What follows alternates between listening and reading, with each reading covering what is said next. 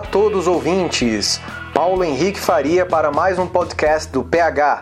Hoje eu tenho a honra de conversar com o meu ex-professor da Faculdade de Jornalismo, jornalista e advogado Wellington Carlos.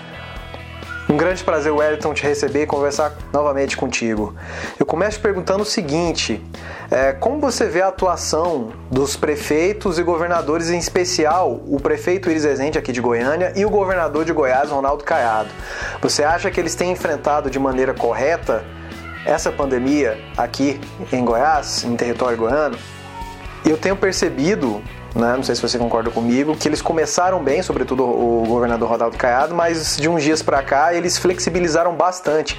E isso é bastante temeroso, haja visto que estamos caminhando ainda para o pico da pandemia. O que você pensa sobre tudo isso?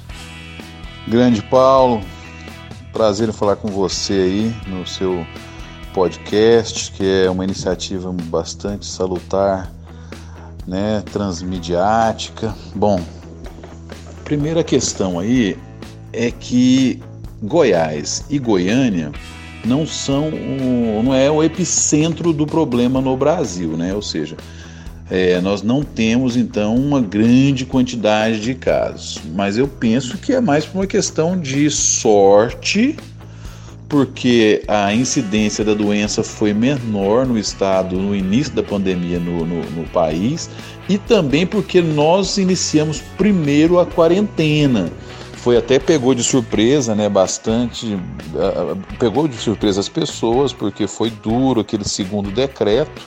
O primeiro decreto foi mais de orientação e o segundo decreto foi, de certa forma, cogente, trazendo normas rígidas a serem seguidas.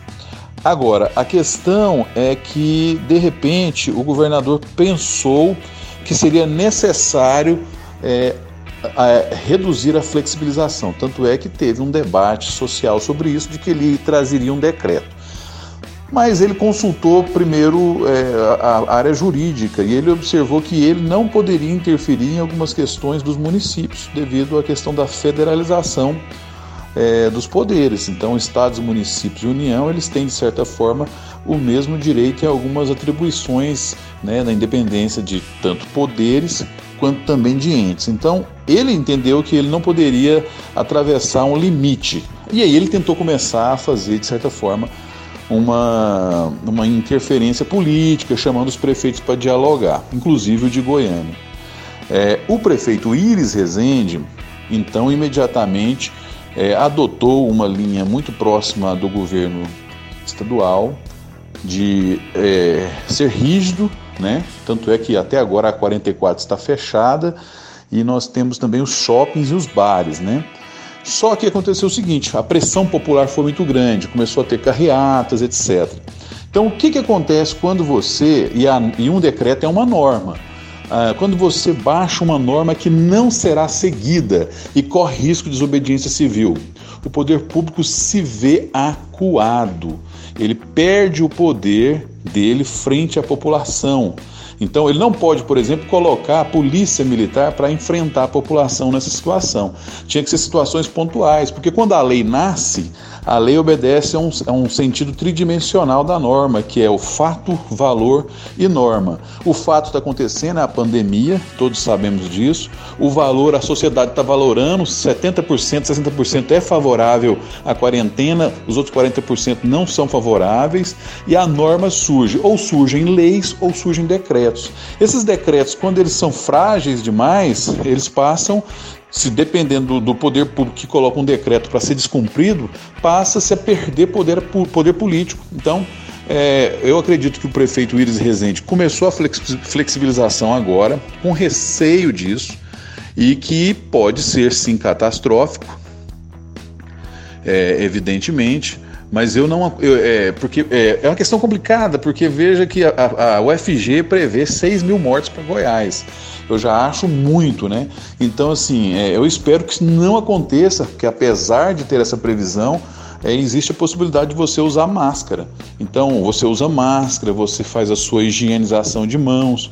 Então, se isso acontecer, se a população também aderir, né, ou seja, termos uma união contra o Covid-19, pode ser que o Estado e o, o, município não chegue a esse nível de 6 mil mortes, mas é dado como certa quase. Então, assim, é só espera de um milagre. Então, é, para resumir, eu acredito que era difícil você prever que Goiás teria tão poucos casos de, da doença no começo então isso foi bastante interessante para o estado e para o município que conseguiu é, segurar a onda da Covid no primeiro mês, mas no segundo mês o estado e o município eles deixaram a desejar na seguinte forma: elas não, eles não apresentaram é, regras muito rígidas, mas olhando do lado do gestor, ou seja, saindo do lado de fora, olhando do gestor, eu percebo que eles também não teriam força diante de uma massa de pessoas que querem trabalhar.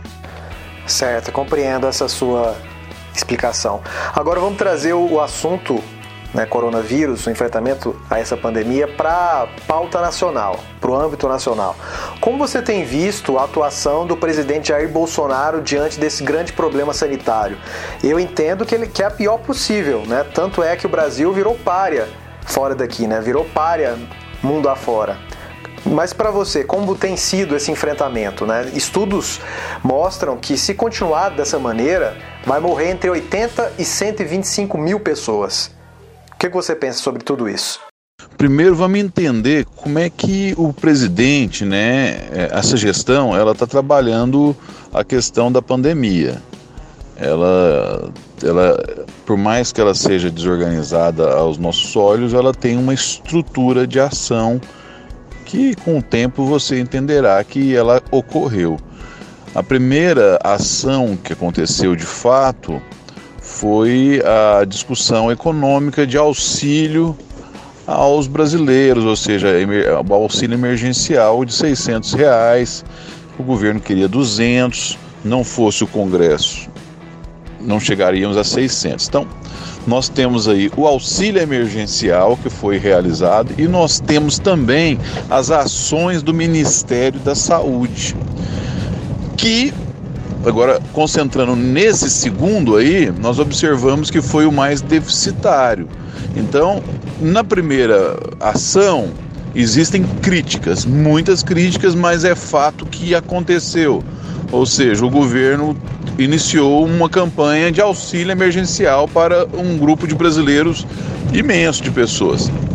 Entendo que esse valor aí é, é irrisório, mas eu não sei também o, o, poder, digamos assim, de fogo do governo brasileiro. Mas não me interessa, porque numa situação dessa se especulou até em gerar dinheiro, ou seja, produzir dinheiro mesmo, fazer dinheiro lá na Casa da Moeda para ajudar as pessoas. Agora, a questão que é mais grave, que tem que ser discutida, na minha opinião, é a ausência do Ministério da Saúde nesse debate. Então, a ausência do Ministério da Saúde é a situação mais grave, eu acredito, é, dos países que eu conheço que estão enfrentando essa pandemia.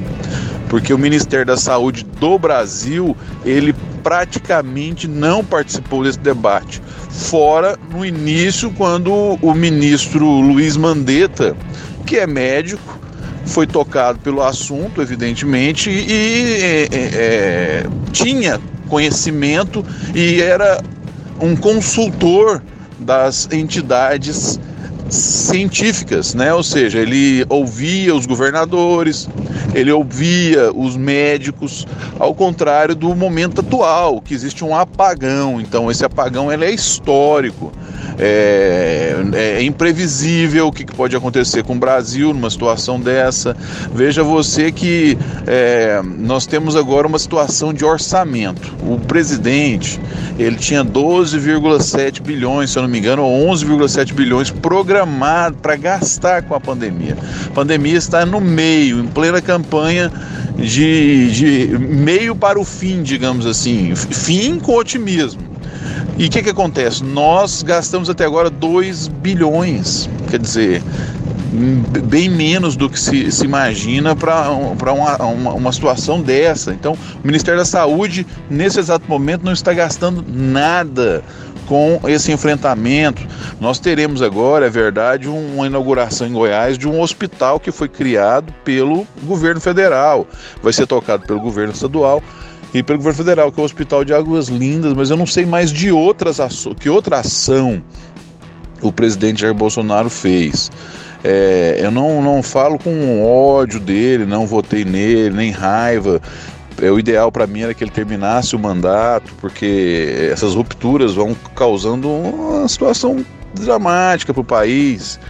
Mas o que se vê, infelizmente, é uma situação que é, hoje é incrível, né? Nós não sabemos o que vai acontecer. Então, nós não temos uma gestão de saúde eficiente.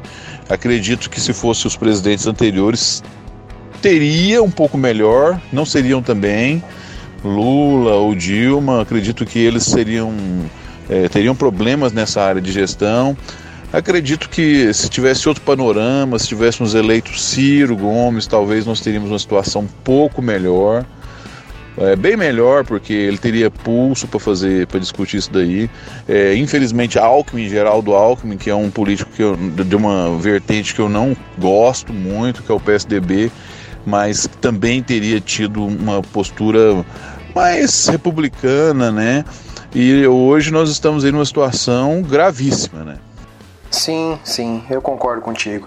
Bom, já que você trouxe à baila o assunto Ciro Gomes, você citou ele, é, como você vê esse crescimento do Ciro? Você acha que ele pode ir para um segundo turno? Ele pode, por exemplo, peitar um candidato indicado pelo Lula como Fernando Haddad em 2018 nas próximas eleições presidenciais de 2022? Porque a análise que eu faço é que a direita tá pulando fora do bolsonarismo, né, do Jair Bolsonaro, e deve abraçar um outro candidato, digamos, mais moderado à direita, né, um, talvez um, o Sérgio Moro, por exemplo. Como você analisa? Você acha que o Ciro ele pode sim crescer e ser o player da centro-esquerda, do campo progressista nas próximas eleições? O Ciro ele tem na verdade um grupo de votos aí consolidado. 10%, 11%, 12%, talvez até 15% ele tem a metade de forças que é o ideal para levá-lo para o segundo turno. Ele continua do jeito que ele saiu da disputa. Ele tem então é um player importante na disputa eleitoral. A questão é o seguinte: a questão é que o Bolsonaro, se ele não cair, e pode não cair, igual você falou que você acha que ele cai, mas são vários fatores, né? A sociedade tem que ir para as ruas. Só acredito na queda dele se tiver um grande e amplo movimento nacional, que não é impossível. Então, se o Bolsonaro for, for, for disputar a eleição e tiver um antagonista da esquerda petista, do PT, ele vai ganhar a eleição de novo tranquilo, vai ser, uma, vai ser uma eleição acirrada, mas ele vai desempenhar o mesmo papel, o mesmo jogo. As pessoas votam nele em parte porque votam contra o PT, não é a favor do Bolsonaro. Ele tem o voto do cidadão que vota contra o PT. Então, isso é um voto perigoso, porque o Bolsonaro pode de novo e, e, e, o Bolsonaro já fez o trabalho dele, que é tentar tirar os candidatos da direita da frente dele, que é o Mandetta, que ele falou que poderia ser candidato, apesar do Mandetta nem ter discutido isso. E do Moro, sim, que é o maior player aí dessa disputa da direita, né? E o, o Moro é um candidato perigoso, porque ele indo para o segundo turno, ele pode angariar votos da esquerda, que não quer ver Bolsonaro de jeito nenhum. Então, os dois candidatos da direita que devem se consolidar são Moro e Bolsonaro, esses dois candidatos. Só que um deles vai para o segundo turno. Não tem espaço para dois candidatos da direita no segundo turno. Por isso que eu acho difícil essa disputa entre Bolsonaro e Moro. Eu acredito que teremos então um candidato da direita no segundo turno, seja Moro ou Bolsonaro hoje, e eu não vejo um outro nome da direita, não vejo, por exemplo, é, um candidato do PSDB, não vejo ninguém. Está uma situação muito delicada, difícil de construir nomes. E eu vejo o nome da esquerda. E a da esquerda mais forte hoje, pelo que nós temos visto, é o, o Ciro Gomes e o Haddad, que aparece aqui o, o, em alguns momentos, mas que não, não, não acredito na, na, força e expressividade dele. Vai depender então da sociedade querer seguir com um governo de direita ou de esquerda é, no segundo turno. Isso aí já é outra história. A sociedade tem direito de ter horas de escolher pessoas de direita para governar a sua, sua vida, tem hora de fazer escolher esquerda. A sociedade faz isso. Não existe só direita, só esquerda. É um pêndulo que acontece, acontece nos Estados Unidos, acontece no Brasil, em qualquer lugar do mundo, porque não existe só pessoa de direita ou só de esquerda. As pessoas são diferentes. E aí no final a maioria é que coloca lá quem ela quer que ganhe. Então, para resumir, eu vejo dois candidatos no segundo turno, um de esquerda e um de direita. Sendo que para ganhar o de esquerda ele tem que ter muito voto do pessoal de centro. Hoje de esquerda que eu vejo é Ciro Gomes e o candidato do PT, sendo que o do Ciro Gomes ainda é o mais forte porque o voto dele é dele. Ou seja, não é um voto marionete, não é igual tipo assim o Haddad, que foi criado de última hora. Então ele tem a força de possibilidade de chegar no segundo turno. E o Bolsonaro, se continuar com o governo dele, com certeza ele vai forte, é ele ou Moro. É verdade. Acho sim que a polarização ainda vai longe aqui no Brasil, não é? Bom, agora já mudando um pouco o assunto, faço uma última pergunta para você, Wellington. É, você, que além de ser um grande especialista na área de comunicação, também é um especialista agora é, na área jurídica, no direito. Diante disso, como você tem analisado essas atuações tanto do ministro Alexandre de Moraes quanto do Celso de Mello no STF? Eles estão encampando aí um grande movimento contra né, o bolsonarismo e seus asseclas. Né? Eles estão impondo limites, né? eles estão é, impedindo que coloquem né, nomes de confiança do bolsonarismo na Polícia Federal. Eles estão investigando bastante essa questão do gabinete do ódio. Como você analisa a figura importante desses dois, em específico no STF? Bom, primeiro que infelizmente o Supremo Tribunal Federal ele tem uma imagem arranhada, né? Tanto é que o bolsonarismo ataca de certa forma sem receios, né? Sem peias é, então, o Supremo Tribunal Federal tem um histórico de, de processos é, mal explicados, de decisões políticas que provocou o bolsonarismo. Isso é fato. Agora, isso não quer dizer que você tem que fechar o Supremo Tribunal Federal ou que os ministros têm que ser, é, sofrer impeachment por uma decisão pontual. Elas têm que ser discutidas né, à luz da sociedade. É, até porque só pessoas ingênuas acreditam que o direito é independente da política. Na verdade, quem faz o direito é a política. Quem é a mãe da lei, da norma, é um deputado, é um parlamentar que se elege através do processo político. Os, os dois ministros que você cita têm características diferentes o Alexandre Moraes, mas são os dois principais é, intelectuais do Supremo Tribunal Federal. O Alexandre Moraes é autor do livro de direito constitucional mais vendido do Brasil, tem uma carreira considerada é, virtuosa no Ministério Público de São Paulo e se enveredou para a política e hoje é um ministro supremo é, em que pese isso, ao entrar no Supremo, ele passa a ter uma independência de decisão. Então, assim, ele tem um nome a zelar, uma carreira. Então, do ponto de vista, assim, programático, ele tem sua visão do mundo, de direito, e ele não vai se submeter a um bolsonarismo, a esse tipo de gente, a essa Sarah Winter. Quem é né, esse tipo de pessoa que vai debater com um cara que ingressou no Ministério Público de São Paulo na juventude passou a vida inteira trabalhando com processos complexos, né? Então ele não vai ter receio e ele está colocando limites. O outro é a maior reserva moral do, do Supremo, né? o Celso de Mello, ele vem desde a época do Sarney, quando ele foi nomeado né, ministro do Supremo Tribunal Federal, e é um dos principais ministros da corte, é a reserva moral. Ele também, por estar já prestes a se aposentar, ele, ele é um ministro que não tem é, preocupação com Bolsonaro, não. Ele vai decidir o que ele pensa que é certo. E a tendência dele é essa mesmo. Em pleno mensalão, ele teve uma decisão pró é, detentos, pró, pró, pró presos do mensalão. e que desagradou a sociedade, mas ele falou: olha, eu votei com a minha convicção. Então, esses dois aí, eu penso que eles é, darão trabalho para o Bolsonaro a médio prazo aí ainda. A prova disso é que eles vão colocar limites nas ações deles. A questão da fake news ela é central, ela é constitucional, ela vai na alma do debate político. Então esse tema ainda vai dar muito pano para manga. Excelente, Wellington. Muito boa entrevista, ótimas respostas. E para quem não sabe, galera, o Wellington Carlos foi meu orientador de TCC lá em 2011, no final de 2011, né, quando me formei em jornalismo. Então é sempre um prazer, primeiro, fazer um trabalho acadêmico contigo, como foi lá atrás, e agora poder conversar né, no meu podcast. Muitíssimo obrigado por aceitar o meu convite, Wellington. E agora deixo a palavra para você fazer uma última saudação a todos os ouvintes.